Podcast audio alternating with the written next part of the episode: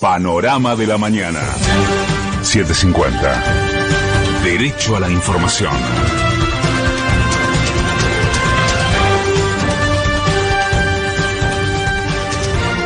Es la hora 6, humedad 77%, temperatura 11 grados 7 décimas.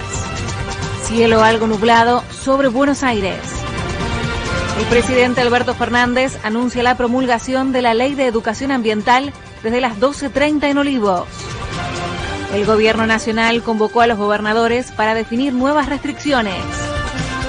Partido hacia Rusia el vuelo que traerá el primer lote del principio activo de la Sputnik B. El Ministerio de Salud confirmó 16.415 casos nuevos de COVID-19 en la última jornada. La ministra de Salud Nacional, Carla Bisotti, confirmó que el 25% de la población ya está vacunada. La Auditoría General de la ciudad denunció el abandono del Hospital Tornú. Murió otra trabajadora de la educación en la ciudad de Buenos Aires. Jujuy. La provincia mantendrá la presencialidad escolar pese al aumento de los contagios. Misiones.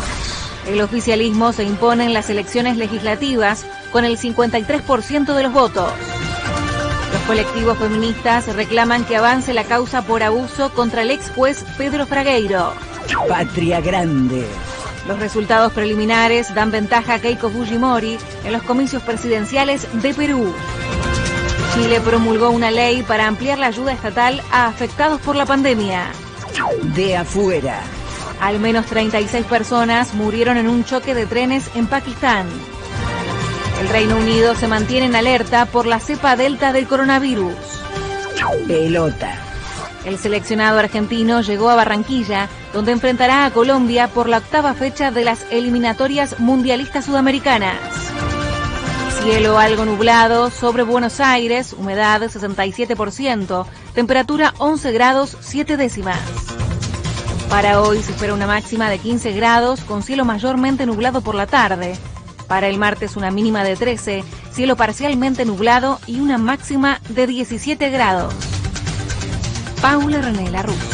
Panorama de la mañana. 750. Derecho a la información.